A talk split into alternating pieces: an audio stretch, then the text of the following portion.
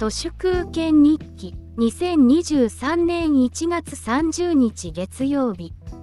地エタノールマン岸田文雄の表情がどんどんぽーっとしてきている気がするのは私だけ。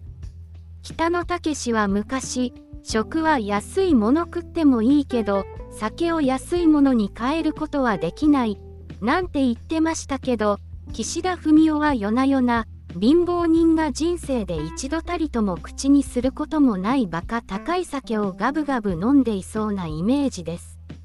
そのイメージをサポートするある自民党議員の証言を引用します政調会長だった頃の岸田文雄がある日党所属議員の会合に駆けつけて外務大臣時代に欧州でゲットしたという赤ワインをお土産で持ってきてくれた。ボトル1本40万円はする年代物で、さすが岸田さんは太っ腹だと、みんな感心していましたよ。引用は以上です。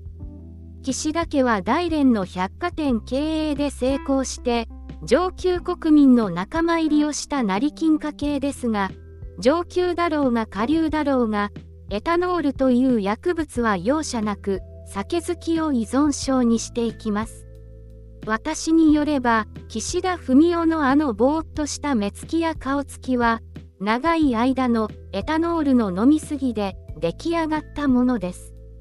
成り上がるといえば三浦瑠麗が朝まで生テレビに最初に出たのはウィキペディアによると2015年のことで安倍晋三政権になってから急に出ずっぱりです。朝生にはなんとこれまで35回も出演しています。歴代出演回数では、三浦瑠麗は小林義則の次、出演回数ランキングで歴代12位、最近はほとんど毎回、レギュラーのように出ていましたね。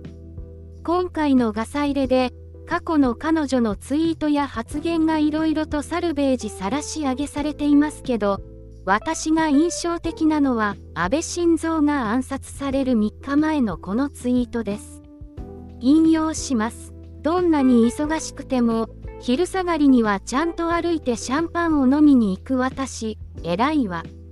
引用は以上です。昼下がりに歩いてシャンパンを飲みに行くような人は、私によれば、偉い人ではなく、日の丸オピオイド、ただのエタノール依存症です。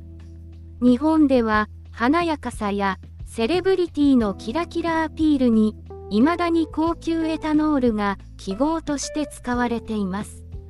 遅い、疎い、頭のおかしな朱子学カルト、満州国2.0の思考回路は、すでにエタノールで完全にショートしてしまっているのではないでしょうか。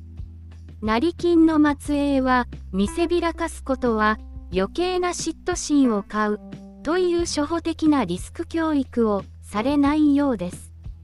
今回の三浦瑠麗夫妻ガサ入れのメディアスクラムによって太陽光発電は効果の疑わしいいかがわしいものという連想が一気火星に作られました。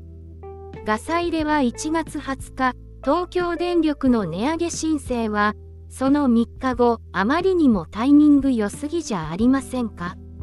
ロシアみたいで不気味です。本日は以上です。ありがとうございました。人の行く裏に道あり花の山。